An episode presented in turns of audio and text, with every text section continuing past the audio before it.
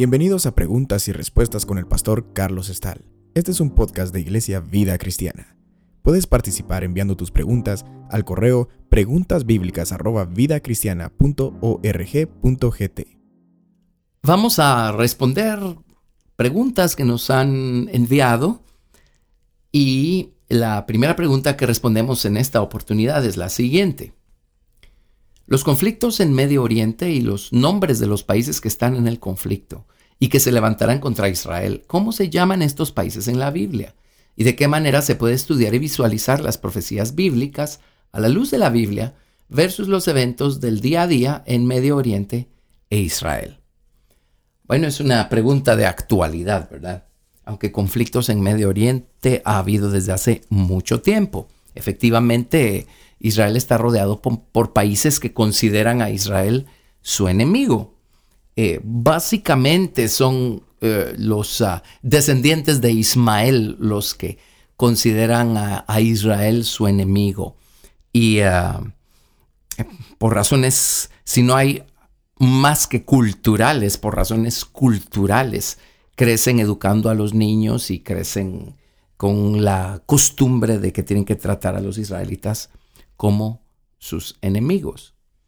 Eh, hay, países muy notables que han jugado un papel muy eh, eh, notorio en este conflicto del Medio Oriente y especialmente con Israel, como el país de Irán.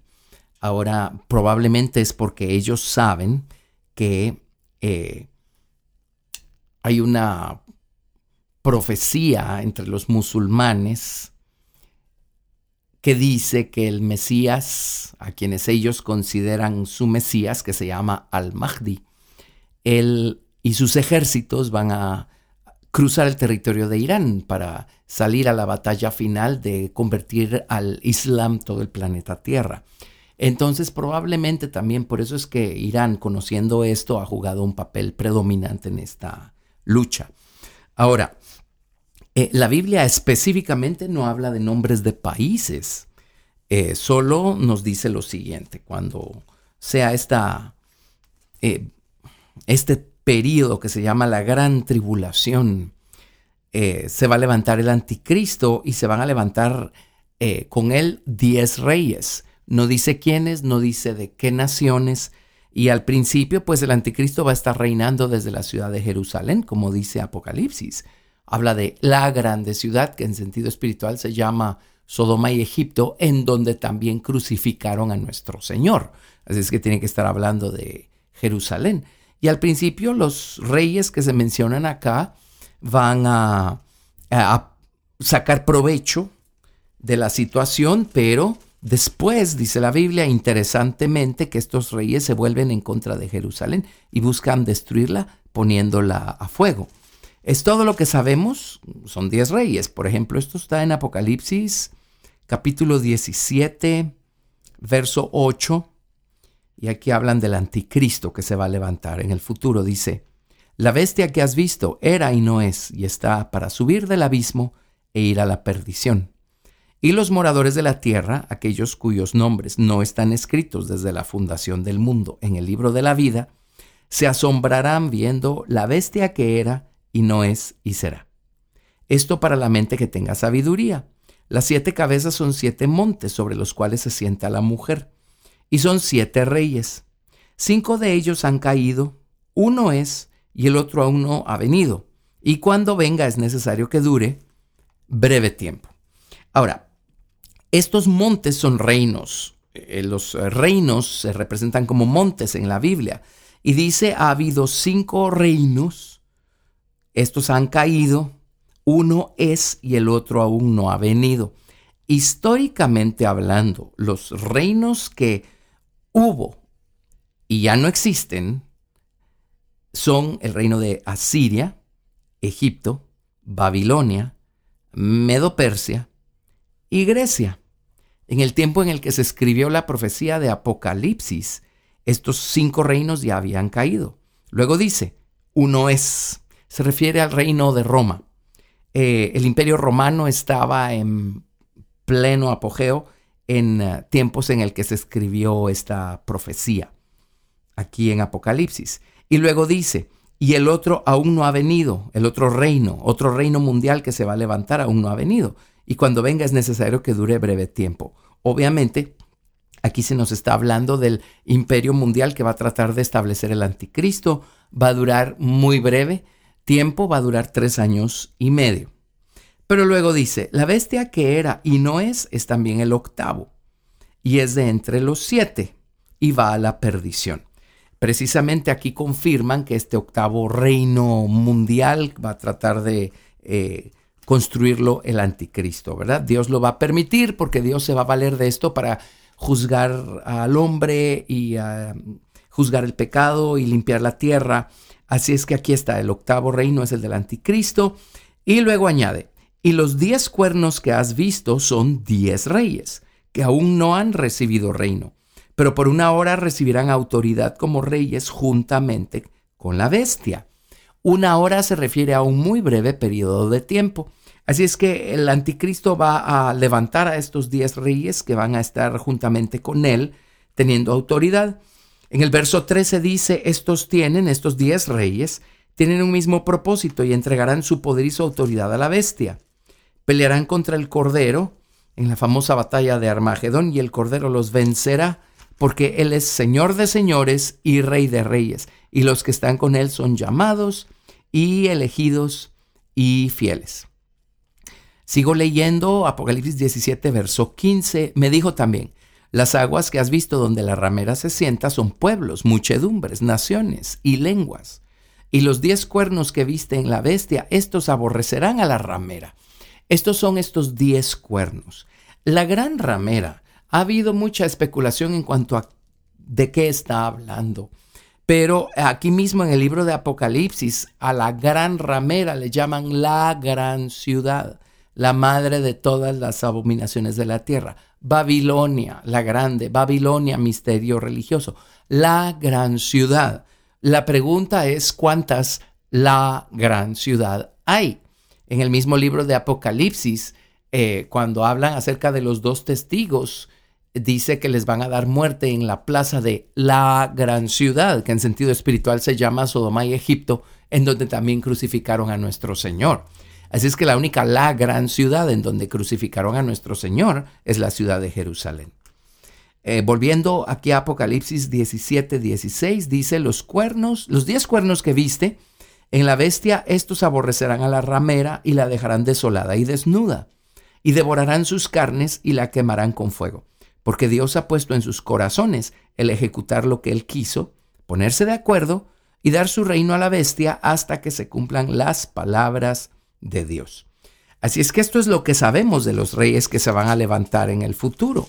Esto lo vuelve a lo menciona o lo mencionó antes el profeta Daniel en el capítulo 7 de Daniel habla del cuerno pequeño que es eh, el anticristo. En la profecía de Daniel hay que tener cuidado porque hay ocasiones en las que habla del anticristo y hay ocasiones en donde está hablando de Antíoco Epífanes, el eh, griego que mm, conquistó Jerusalén y puso la abominación desoladora ahí en el santuario, que fue uno de los... Ah, cuatro generales que heredaron el imperio de Alejandro Magno. Muy bien, pero regresando al anticristo, Daniel también habla del anticristo y después de la visión, vamos a ver que tuvo Daniel, vamos a leer en Daniel capítulo 7, verso 19. Cuando vio esa, vio cuatro bestias, vio que representan los imperios de mm, Babilonia, Medopersia, Grecia y Roma, y en conexión con, la bestia esta que representa Roma. Eh, recuerden que la estatua de Nabucodonosor tenía 10 dedos, mitad hierro y mitad barro cocido. Y esa es una extensión del imperio romano y es lo que nos ha llegado hasta acá. los sistemas jurídicos de los países derivan del, del sistema romano etc. Entonces dice en Daniel 7:19, entonces tuve deseo de saber la verdad acerca de la cuarta bestia, que era tan diferente de todas las otras, espantosa en gran manera, que tenía dientes de hierro y uñas de bronce, que devoraba y desmenuzaba y las sobras hollaba con sus pies. Asimismo acerca de los diez cuernos que tenía en su cabeza, y del otro que le había salido delante del cual habían caído tres.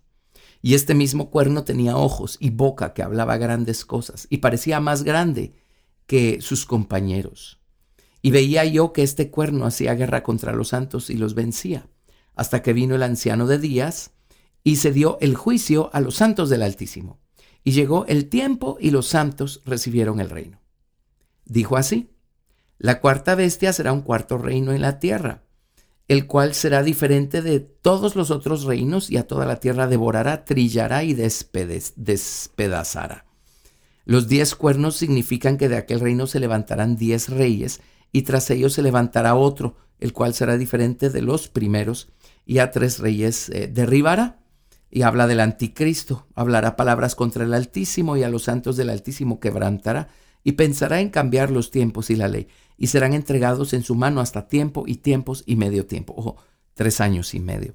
Así es que es todo lo que sabemos previo a eh, a la gran tribulación o durante la gran tribulación, sabemos de estos diez reyes, ¿verdad? Que obviamente representan diez naciones, pero no nos dice qué naciones son. Ahora, como digo, la historia está indicando que las eh, naciones vecinas de Israel eh, son ah, naciones enemigas y ah, muchas de estas han dicho explícitamente que quieren ver la destrucción y la eliminación de la nación de Israel.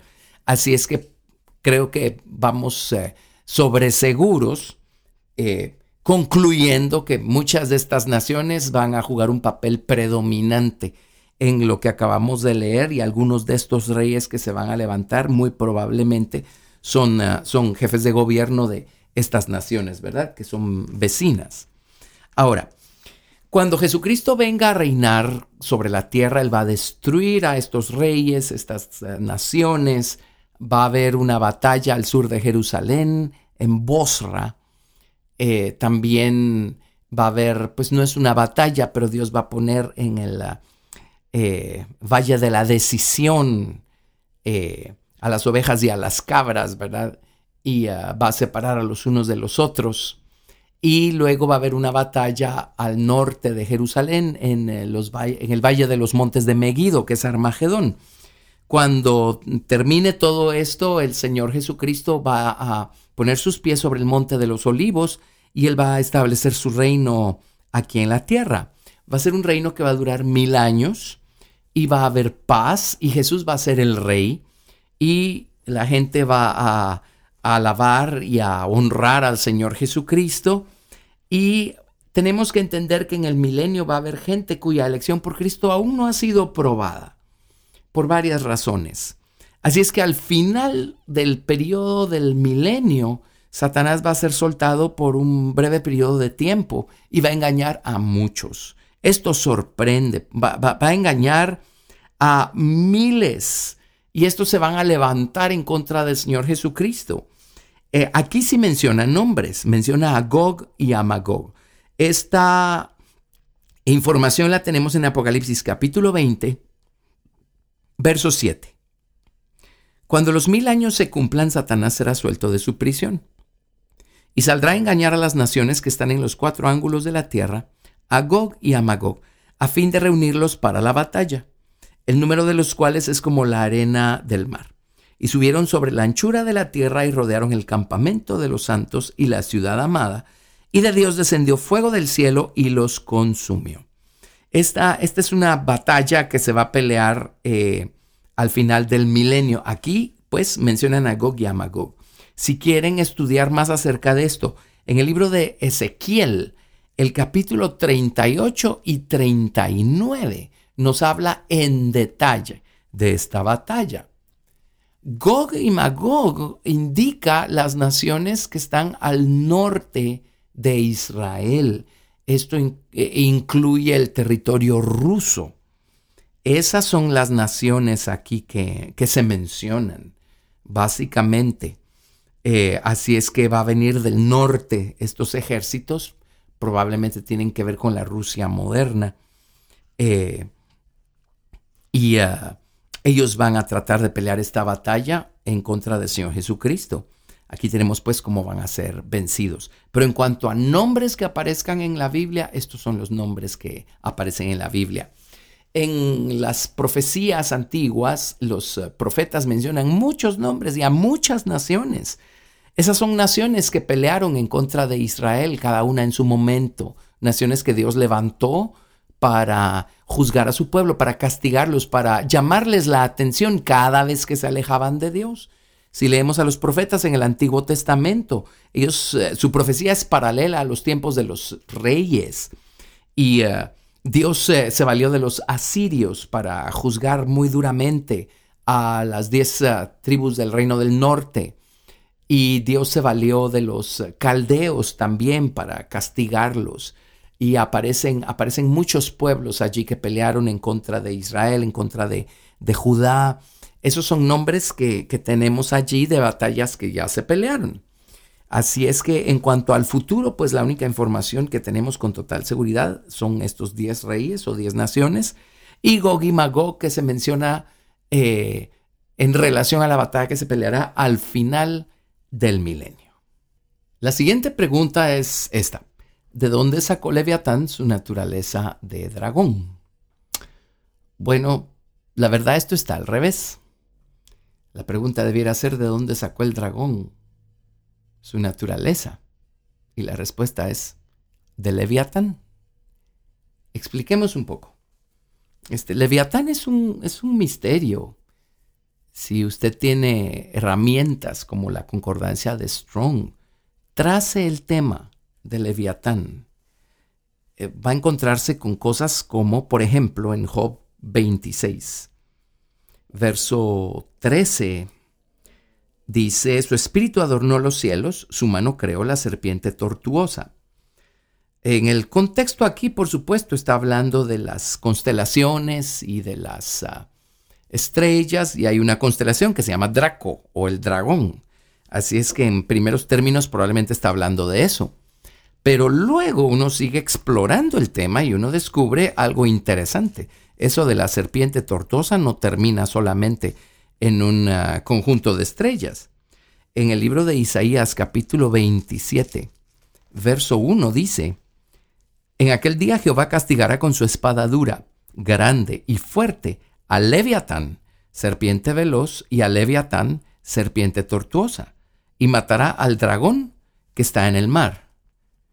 Vea qué interesante. La serpiente eh, tortuosa es algo más que una constelación. Estamos hablando de Leviatán. Y en este versículo, Leviatán y el dragón obviamente no son lo mismo.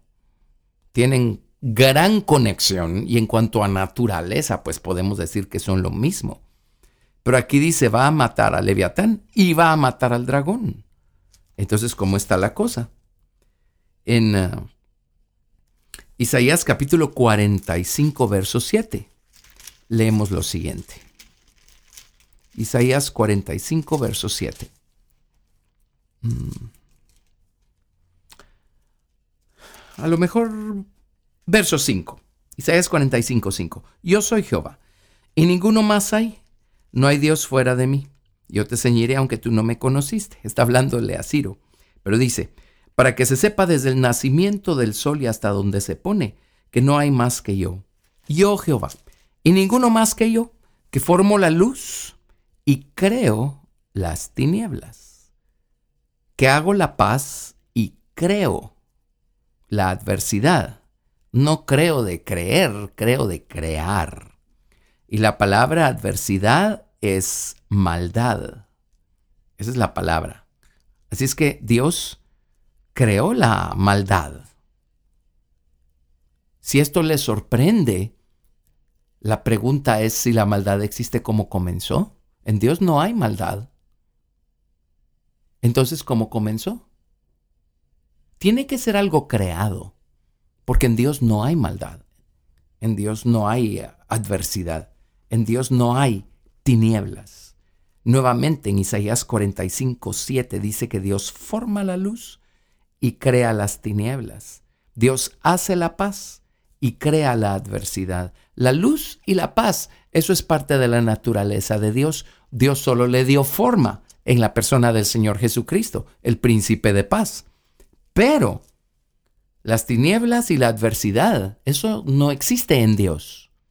Así es que Dios tuvo que haberlas creado. La pregunta es, ¿por qué y para qué? Bueno, antes de crear todo lo que Dios creó, Él debe haber creado esto. Para que cuando su creación apareciera, el resto de su creación, todas sus criaturas tuvieran la responsabilidad de hacer una elección. Es muy fácil elegir por Cristo si no hay ninguna otra alternativa. En el reino milenial, todas las naciones de la tierra van a estar sirviendo al Señor Jesucristo, porque no hay ninguna otra alternativa. Pero al final del milenio, cuando Satanás sea suelto, vamos a descubrir que miles van a abrazar el error y el engaño y la maldad y el odio del diablo y van a venir y van a levantarse en contra del Señor Jesucristo. Así es que hasta aquí adoraban a Cristo porque no había alternativa. De repente les es presentada una y deciden irse detrás del diablo. Bueno, así funcionan las cosas. Así es que obviamente Dios eh, eh, creó las tinieblas y creó la adversidad o la maldad para darle a toda su creación la responsabilidad de hacer una elección. Y si vamos a elegir por Cristo, esa elección va a tener valor, va a tener peso, porque eso significa que automáticamente desechamos y aborrecimos lo otro. Así es que la maldad Dios la personificó en Leviatán. Dios creó la serpiente tortuosa. Dios creó la maldad. Así es que Leviatán es esta creación de Dios, esta criatura, este ángel que Dios creó de entrada, de entrada, para darle al hombre pues la eh, oportunidad y la responsabilidad de hacer una elección. Entre paréntesis, cuando lleguemos al final de nuestra vida, a los términos de nuestros días, nuestra vida habrá sido el resumen de las elecciones que hicimos, las buenas o las malas. Así es que elijamos bien. Pero siguiendo con nuestro tema, eh, si nos vamos al libro de Job, el capítulo que nos habla de Leviatán, que es uno de los últimos capítulos acá del libro de Job, vamos a leer algo muy interesante. El capítulo de Leviatán es el capítulo 41 del libro de Job. Y aquí se describe con lujo de detalles la naturaleza y las obras que hace Leviatán. Y al final del capítulo 41 dice en el verso 33, y 34 dice, no hay sobre la tierra quien se le parezca, animal hecho, exento de temor, menosprecia toda cosa alta, es rey sobre todos los soberbios o sobre todos los hijos de soberbia. En otras palabras, no teme a Dios, no teme a Dios, y es el presidente del club de toda la soberbia que existe hijos de soberbia. En la Biblia vamos a encontrar, nos encontramos con este ángel Lucifer que se corrompió y se convirtió en, pues se le dan cuatro nombres, Satanás, Diablo, Serpiente y Dragón. Pero utilice su concordancia de Strong y estudia a Abadón y va a descubrir que Abadón no es Lucifer, es otro va a descubrir que en Zacarías capítulo 5 también se menciona la maldad. Un personaje. Los traductores tuvieron el cuidado de ponerlo con M mayúscula. Y en Job leímos que Leviatán es príncipe o rey sobre todos los soberbios, así es que quiere decir que hay más de un soberbio. Pero en lo que a nuestro mundo compete, lidiamos con Lucifer. En Ezequiel capítulo 28 vemos cómo se corrompió Lucifer. Quien corrompió a todos esos otros soberbios, incluyendo a Lucifer, tiene que haber sido Leviatán. La maldad que Dios creó. En Ezequiel 28, a partir del verso 12, obviamente están hablando de alguien más que el rey físico de Tiro. Están hablando del rey o del principado espiritual que había sobre Tiro, y este era Lucifer en persona. Y describen cómo se corrompió Lucifer. Eh, pueden leer más adelante Ezequiel capítulo 28 a partir del verso 12. Pero en el verso 15 leemos, Perfecto eras en todos tus caminos desde el día que fuiste creado, hasta que se halló en ti maldad. Y luego añade, a causa de la multitud de tus contrataciones, fuiste lleno de iniquidad y pecaste, por lo que yo te eché del monte de Dios y te arrojé de entre las piedras de fuego, oh querubín protector. Dice, fuiste lleno de iniquidad y pecaste. La palabra contrataciones significa viajar por razones comerciales, eh, traficar mercancías, ir y venir, ir y venir. Y en esas idas y venidas, obviamente, Lucifer eh, vio algo y tuvo contacto con algo. Dice, a causa de la multitud de tus contrataciones fuiste lleno de iniquidad. En otras versiones, como en la Biblia, King James dice claramente, ellos te llenaron de iniquidad. La Biblia King James va más allá, dice, ellos llenaron tu interior con violencia o con iniquidad. La pregunta es, ¿ellos quiénes? ¿Quiénes son ellos? ¿Qué corrompió a Lucifer? ¿O quién corrompió a Lucifer? Así es que ya sabemos de Leviatán y sabemos que hay otros allí también que menciona claramente la Biblia. Así es que obviamente eso fue lo que corrompió a Lucifer. Y cuando Lucifer se corrompió, Lucifer se expuso a la naturaleza de Leviatán y fue Leviatán quien le dio su naturaleza de serpiente y de dragón a Lucifer. De hecho, en ah, Apocalipsis capítulo 12 se mencionan estos cuatro atributos o nombres que se le dan a Lucifer caído. En Apocalipsis 12, verso 9 dice, y fue lanzado fuera el gran dragón, la serpiente antigua, que se llama Diablo y Satanás, el cual engaña al mundo entero, y fue arrojado a la tierra. Llama la atención eso de serpiente antigua.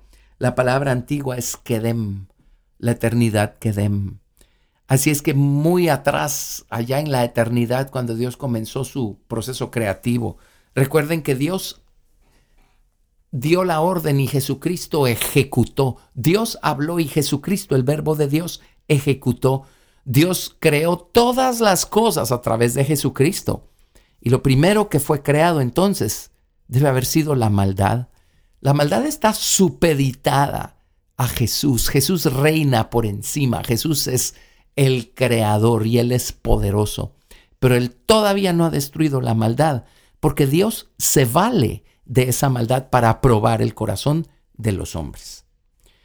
Sabemos que Dios creó a los ángeles antes que a los hombres, porque en el uh, libro de Job, si me permiten irme al libro de Job, les voy a leer algo muy interesante. Cuando eh, Dios empieza a confrontar a Job y a hablarle, le dice lo siguiente en Job 38, verso 4. ¿Dónde estabas tú cuando yo fundaba la tierra? Házmelo saber si tienes inteligencia. ¿Quién ordenó sus medidas si lo sabes? ¿O quién extendió sobre ella cordel? ¿Sobre qué están fundadas sus basas? ¿O quién puso su piedra angular? Cuando alababan todas las estrellas del alba y se regocijaban todos los hijos de Dios. Dios apenas está fundando la tierra y ya están alabando las estrellas del alba y regocijándose los hijos de Dios. Obviamente se refiere a los ángeles. Así es que Dios creó a los ángeles primero y después creó todas las cosas físicas. Eso vuelve a, apoyar eh, la eh, idea que nos da la palabra de Dios, que lo primero que Dios hizo fue a este personaje llamado Leviatán, este personaje angelical llamado Leviatán, para probar con él al resto de su creación, ¿verdad? Así es que allí tienen, el que corrompió al dragón y le dio su naturaleza fue Leviatán. A continuación, la siguiente pregunta. Y me escriben acá, ahora los teólogos y muchos estudiosos dicen que no hay infierno. Bueno, todo lo que tienen que hacer es leer su Biblia. Y gracias a Dios por herramientas como la concordancia. yo sugiero que sea la concordancia de Strong, porque esta tiene la virtud de mandarlo a uno al diccionario hebreo y al diccionario griego sin la necesidad de saber una gota de hebreo ni de griego y poder enriquecernos nosotros con eh, significados de las palabras y todo aquello. Pero en fin, no vamos a discutir la existencia del infierno, es un hecho, está en la Biblia, una y otra vez. En hebreo se llama Seol, en griego se llama Hades, y aparece una y otra vez. Así es que probablemente el, asunto en cuestión aquí es más, ¿qué es el infierno? Eh, uno de los argumentos de toda esta gente es que si Dios es amor no puede existir el infierno. Bueno, obviamente, y como dije al principio, quienes argumentan de esa manera nunca han leído la Biblia. Si uno lee la Biblia, uno tiene que entender que lo que allí dice, eso es. Así es que la tarea es encontrar respuestas y, y saber el porqué de las cosas. Y si Dios nos alumbra los ojos del entendimiento, vamos a entender los porqués de las cosas. Y si Dios no nos abre los ojos, pues tendremos que esperar hasta llegar ahí arriba para entender los porqués de muchas cosas. Pero es un hecho que existen. Y no solo existe el infierno, existe o va a existir el lago de fuego, a donde dice la Biblia que van a ser lanzados el infierno y la muerte. Así es que son lugares en donde Dios juzga el pecado. Si el argumento es, si Dios es amor, entonces ¿por qué existe el infierno o estos lugares de tormento? Bueno, la pregunta es si usted que me está escuchando es padre de familia o madre de familia, ¿alguna vez ha tenido usted que corregir a sus hijos? Esa es la pregunta número uno. Espero que la respuesta que provenga de usted sea que sí. La pregunta número dos es, ¿por qué los corrige? Se supone que usted los ama. Y la respuesta debiera ser porque los amo, los corrijo. La inclinación natural del hombre es siempre hacia lo malo, desde que somos pequeños. De allí la función tan importante que tienen los padres para con sus hijos si a un niño le dan rienda suelta, el niño va a elegir mal, se va a meter en problemas, va a terminar dañándose, hiriéndose, accidentándose. Es por amor que los papás corrigen a los niños. A veces tienen que instruirlos de una manera muy pacífica y pasiva con la esperanza que aprendan. Pero si no aprenden de esa manera, entonces tienen que hacerlo de una manera un poquito más intensa y enfática. Si el niño aprende, entonces habremos logrado el objetivo. De la misma manera, Dios tiene que enseñarnos a nosotros, tiene que instruirnos. A causa del pecado, somos tendientes a lo malo. Dios porque nos ama, de la misma manera como un padre eh, corrige a su hijo porque lo ama, de esa manera Dios nos corrige a nosotros porque nos ama. En Hebreos capítulo 12, Verso 3. En adelante leemos lo siguiente. Considerad aquel que sufrió tal contradicción de pecadores contra sí mismo, para que vuestro ánimo no se canse hasta desmayar. Porque aún no habéis resistido hasta la sangre combatiendo contra el pecado, y habéis ya olvidado la exhortación que como a hijos se os dirige, diciendo, Hijo mío, no menosprecies la disciplina del Señor, ni desmayes cuando eres reprendido por él porque el Señor al que ama disciplina y azota a todo el que recibe por hijo. Si soportáis la disciplina, Dios os trata como a hijos, porque ¿qué hijo es aquel a quien el Padre no disciplina? Pero si se os deja sin disciplina, de la cual todos han sido participantes, entonces sois bastardos y no hijos. Oiga qué palabra más fuerte. Sin disciplina somos hijos sin padre. Pero como tenemos un Padre que está en los cielos, la disciplina va a estar allí porque Dios nos ama. Y déjenme otra vez, entre paréntesis, eh, decirle a los padres, ustedes no están siendo buenos padres si no están disciplinando a sus hijos. Ahora, disciplina no es sinónimo de ira o de enojo, no, disciplina es sinónimo de sabiduría. Muy bien, Pero sigamos acá con Hebreos capítulo 12, verso 8. Pero si os deja sin disciplina, si se os deja sin disciplina de la cual todos han sido participantes, entonces sois bastardos y no hijos. Por otra parte, tuvimos a nuestros padres terrenales que nos disciplinaban y los venerábamos. ¿Por qué no obedeceremos mucho mejor al Padre de los Espíritus y viviremos? Y aquellos ciertamente por pocos días nos disciplinaban como a ellos les parecía, pero este para lo que nos es provechoso, para que participemos de su santidad. Es verdad que ninguna disciplina al presente parece ser causa de gozo, sino de tristeza pero después da fruto apacible de justicia a los que en ella han sido ejercitados. Así es que aquí tienen. Yo prefiero que Dios me discipline hoy a tener que esperar a irme al infierno para que allí Dios me discipline.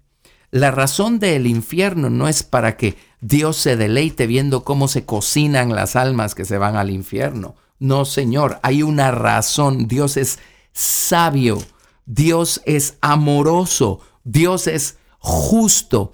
Y en varias ocasiones la Biblia dice que tarde o temprano toda rodilla se doblará y toda lengua confesará que Jesucristo es el Señor para gloria de Dios Padre, de los que están en los cielos y en la tierra y debajo de la tierra. Esto significa que el fuego del infierno tiene una razón de ser, tiene un propósito. Algo va a conseguir Dios con ese lado de su fuego para que toda lengua termine confesando que Jesucristo es el Señor para gloria de Dios Padre. Ahora, este, vámonos a Deuteronomio capítulo 32, verso 22. ¿Qué es el Seol o el infierno? Y luego Dios va a formar un lago de fuego a donde va a ser lanzado el infierno.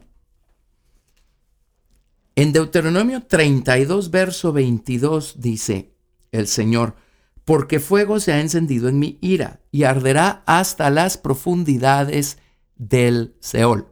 Devorará la tierra y sus frutos y abrazará los fundamentos de los montes. ¿Qué es el Seol? ¿De dónde viene el fuego que se enciende en el Seol. Si puso atención a lo que acabo de leerle, el fuego viene de Dios mismo. El amor de Dios es fuego.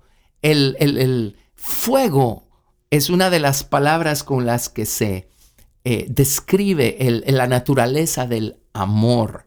En Cantar de los Cantares dice, porque fuerte como la muerte es el amor, duros como el sepulcro los celos, sus brasas, brasas de fuego, fuerte llama. Ahora note esto, el fuego. ¿El fuego es bueno o es malo? Depende. El fuego en sí no puede ser ni bueno ni malo, pero el efecto que el fuego produce sobre aquello que le acerquemos puede ser bueno o malo, positivo o negativo, constructivo o destructivo. Si usted al fuego le acerca un metal, ¿qué va a hacer el, metal, el fuego con ese metal sino refinarlo aún más, purificarlo aún más, santificarlo aún más. Pero si usted al fuego le acerca madera, heno y hojarasca, eso se va a consumir, va a perecer. El fuego del amor de Dios es un fuego ardiente, es un amor que corrige, es un amor que santifica. Pero si nosotros no queremos que Dios transforme nuestra naturaleza aquí y ahora y la conforme a imagen de Cristo, entonces tendremos que esperar a estar delante del fuego de Dios para que el fuego de Dios nos eh, consuma aquello que Dios pudo haber consumido en nosotros antes. El profeta Isaías le llama a Dios fuego consumidor y llamas eternas. Así es que allí tienen la gente que eh, niegue al Señor y lo aborrezca y le dé la espalda y que nunca se haya dejado salvar y transformar por el Señor Jesucristo. No se va a escapar del fuego de Dios, nada más que se van a tener que encontrar con el lado ardiente. Ese es el lado de la ira de Dios. Ira. La Biblia habla de la ira de Dios. Ahora, por favor, Dios es amor. La ira de Dios no puede ser lo que nosotros vemos reflejado en los hombres. Cuando nosotros como humanos imperfectos, mortales, finitos, nos llenamos de ira, esa es una ira que va acompañada de enojo, de odio, de deseos de venganza o de celos o de lo que sea. Esa ira es destructiva. Por favor, no compare la ira santa, divina, sabia y amorosa de Dios con la ira que manifestamos nosotros los hombres, que somos imperfectos. La ira de Dios solo es el lado ardiente de Dios. Dios trata con el hombre o del lado de su misericordia o del lado de su ira. Del lado de la misericordia, si quiere describirlo de esta manera, Dios estará tratando suavemente con nosotros. Pero si eso no nos hace reaccionar, pues Dios va a tener que trabajar de una manera un poquito más dura y más intensa con nosotros. Si, la gente, si las personas odiaron toda su vida a Dios, el día que se mueran, su alma se va a ir al infierno. Van a tener que enfrentarse con aquello que odiaron toda su vida. Y ahí va a estar el tormento y el infierno para ellos. Es el fuego de Dios el que enciende el Seol. Ya lo leímos en Deuteronomio 32, 22. Lo vuelvo a leer. Porque fuego se ha encendido en mi ira y arderá hasta las profundidades del Seol. No es otro fuego más que el fuego de Dios. Un día el infierno va a ser lanzado al lago de fuego. Bueno, ¿de dónde viene el fuego que está en el lago de fuego? En Isaías capítulo 30, verso 27 leemos. He aquí que el nombre de Jehová viene de lejos, su rostro encendido y con llamas de fuego devorador, sus labios llenos de ira y su lengua como fuego que consume. Su aliento, cual torrente que inunda, hará, llegará hasta el cuello para zarandear a las naciones con criba de destrucción, y el freno estará en las quijadas de los pueblos, haciéndoles errar en el verso 33 dice, porque Tofet, ese es un nombre poético que se le da al lago de fuego, porque Tofet ya desde tiempo está dispuesto y preparado para el rey, profundo y ancho, cuya pira es de fuego y mucha leña. El soplo de Jehová, como torrente de azufre, lo enciende. Es el fuego de Dios, es el lado ardiente del fuego de Dios es el fuego que Dios va a tener que aplicar en la gente que no quiso ser trabajada por Dios del lado de la misericordia. El pecado nos deformó a todos y Dios tiene que salvarnos primero y luego tiene que refinarnos, purificarnos, santificarnos. Bueno, solo hay dos lados en los que Dios va a poder hacer eso, o el lado de su misericordia y el lado de su ira. Y lo lamentable es que la gente que tenga que enfrentarse con el fuego de la ira de Dios, después que haya salido de este mundo. Es gente que habrá elegido ese como su lugar eterno de habitación. ¿Por qué hacer una elección tan mala, tan negativa? Así es que el fuego de Dios no es otra cosa más que el aliento de Dios. Dejemos que Dios nos purifique y nos limpie y nos santifique con su Espíritu Santo. La Biblia dice en el libro de Romanos que el amor de Dios es derramado en nuestros corazones por el Espíritu que nos es dado. Aprendamos. Dejemos que Dios nos refine, nos santifique con ese lado de su amor. Pero pues si no queremos, vamos a tener que enfrentar ese otro lado del amor de Dios. Noten el, plan maestro de Dios tal y como se describe en, eh, en el libro a los Corintios. Si me permiten, vamos a buscar esa cita.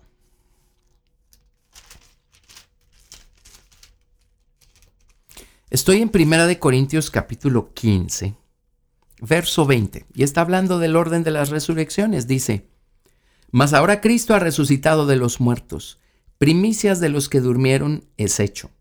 Porque por cuanto la muerte entró por un hombre, también por un hombre la resurrección de los muertos. Porque así como en Adán todos mueren, también en Cristo todos serán vivificados pero cada uno en su debido orden.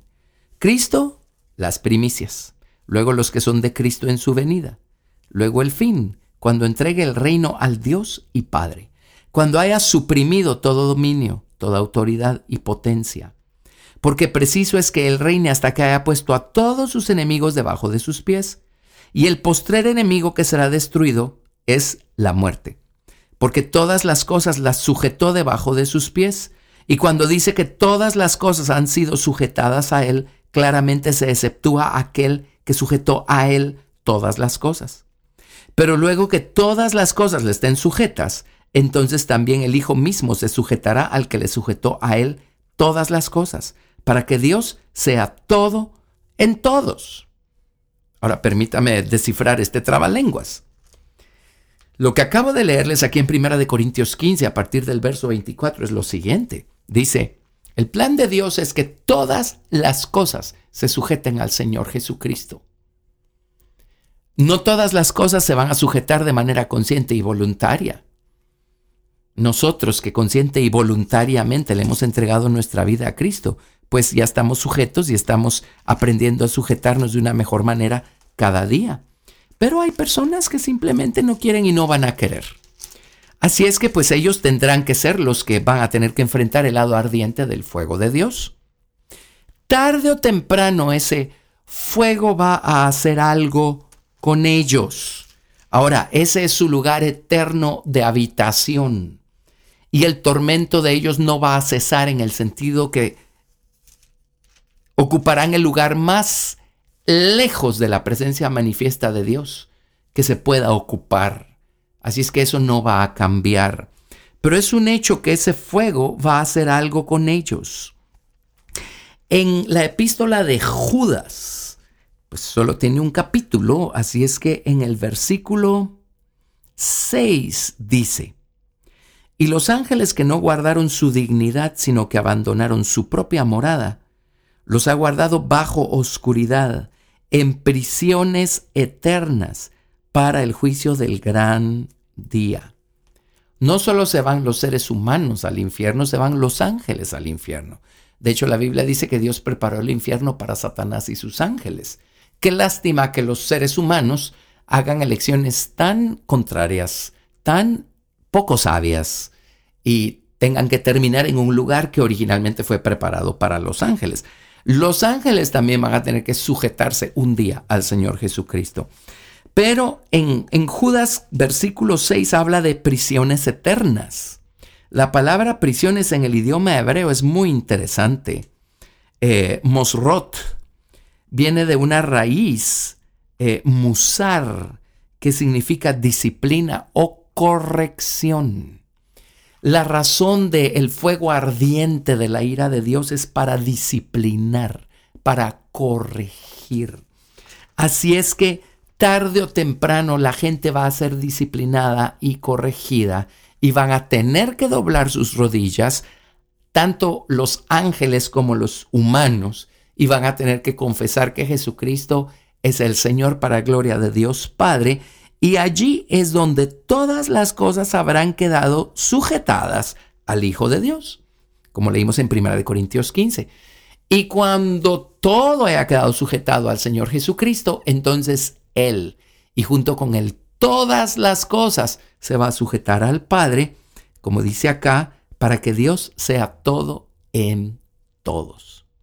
Cuando llegue ese día, pues la gente que tuvo que irse al infierno y después al lago de fuego, uh, serán los que estén más lejos de la gloria manifiesta de Dios.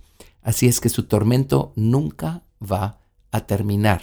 Pero eso sí, habrán tenido que reconocer que Jesucristo es el Señor. Tengo una pregunta acá que es, es fácil de contestar. Dice, todas las civilizaciones mayas, olmecas, etcétera, están en la Biblia. Está refiriéndose a las civilizaciones eh, mesoamericanas. Bueno, estas no están en la Biblia porque las civilizaciones mesoamericanas son mucho más contemporáneas que el relato textual bíblico. si tomamos al apóstol Juan como el último autor de, la Biblia, pues eh, este, Juan debe haber muerto más o menos en el año 90. Así es que las civilizaciones mesoamericanas son posteriores a esto. Pues ya había, ya estaba poblada Mesoamérica y, Norteamérica también. y, Suramérica, pero en la cúspide o la culminación de estas civilizaciones es posterior. De hecho, la edad de oro de los mayas es más o menos el año 1000 después de Cristo. Así es que de manera textual o literal no vamos a encontrar mencionadas estas civilizaciones. Por algo se le llama a las Américas el nuevo mundo, el nuevo mundo. Hay teorías, hay cosas del origen de las civilizaciones mesoamericanas. Hay misterios que no se han logrado resolver. He leído aquí y allá acerca de inscripciones y, y cosas que están en hebreo que han sido encontradas entre algunas ah, tribus de Norteamérica, algunas tribus nativas de Suramérica. Eh, hay evidencia de que los fenicios estuvieron en Suramérica. Hay muchos misterios. El hombre antiguo no era tan tonto como el hombre moderno, entre comillas, lo pinta. El hombre antiguo era muy hábil, eran hábiles navegantes y muchas cosas allí. Hay, teorías y hay muchas fuentes muy fidedignas que las mencionan y tienen la tendencia a apoyarlas. El hecho de que los habitantes de Mesoamérica a lo mejor puedan ser descendientes de Abraham. Eh, a la tribu de José se le dio la profecía de que sus raíces iban a saltar el muro. En otras palabras, iban a, su descendencia iba a llegar muy, muy lejos y luego uno nota en las tribus mesoamericanas y norteamericanas ciertos rasgos muy similares a los de los pobladores del lejano oriente. Así es que hay, mucho con eso. Pero esa es la razón por la que explícitamente no vamos a encontrar los mencionados en la Biblia, es porque simplemente son mucho más contemporáneos. Muy bien. Y a esto puedo unir otra pregunta, también fácil de responder, me parece muy interesante que alguien haya preguntado acerca del meridiano de Greenwich. Eh, eh, el meridiano de Greenwich eh, cruza Inglaterra y es la referencia cero a todos los demás usos horarios. Todo lo que es la longitud de la Tierra se mide partiendo del meridiano de Greenwich. Nosotros estamos en Guatemala y Guatemala se ubica a eh, estamos a 90 grados eh, longitud oeste. En otras palabras, estamos a 90 grados del meridiano de Greenwich o Greenwich, como dicen. Eh, ahora, ¿por qué escogieron ese, ese punto como el eje central? Y la pregunta es, ¿tiene esto que ver con la escritura? Yo diría que no. Yo diría que esto tiene que ver con que Inglaterra fue un imperio muy poderoso y fue propietaria de una buena parte del mundo en su época dorada. Así es que siendo ellos quienes eran en, su época dorada, eh, me parece que mm, tomaron provecho de eso y dispusieron que la longitud del globo terrestre iba a medirse a partir de eh, Inglaterra. Así es que gracias por la pregunta, me pareció muy interesante. Gracias por escuchar Preguntas y Respuestas con el pastor Carlos Estal. Recuerda que puedes participar enviando tus preguntas al correo preguntasbiblicas@vidacristiana.rg.gt y quédate atento al siguiente episodio porque tu pregunta puede ser la siguiente a responder.